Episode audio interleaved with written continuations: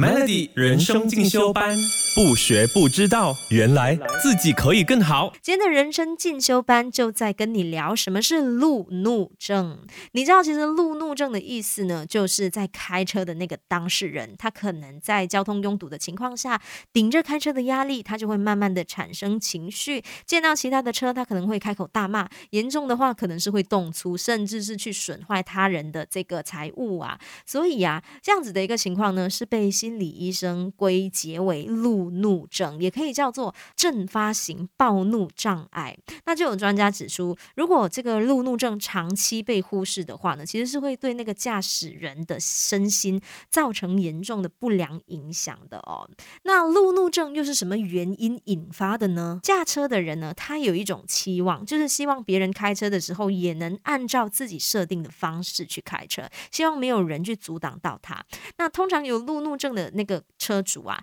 他们就是喜欢赶时间，他们喜欢跟其他的呃驾驶人来竞争的。就算是别人没有妨碍到自己，他也可能就是会去厌恶他人的。再来，路怒症的原因可能是车主精神压力过大。对驾驶人来说，驾车的时候，因为他们长时间就是处于紧张啊，然后情绪压抑的一个状态，所以如果他遇上呃交通拥堵的情况，又或者是遇上红灯的时候，他被压抑的情绪就会被爆发，那就有可能会跟别人发生争执，又甚至是会想要激起他人愤怒的一个行为。Melody 人生进修班，不学不知道，原来自己可以更好。路怒症有哪一些表现呢？我们可以一起来检视一下自己开车是不是有这样的情况啊？开车是不是会经常骂人？如果开车经常骂人，就是路怒症的常态。再来，你开车的时候啊，会不会因为呃堵车或者是别人的车跟你太靠近的时候，你就会有那种想要揍人的冲动？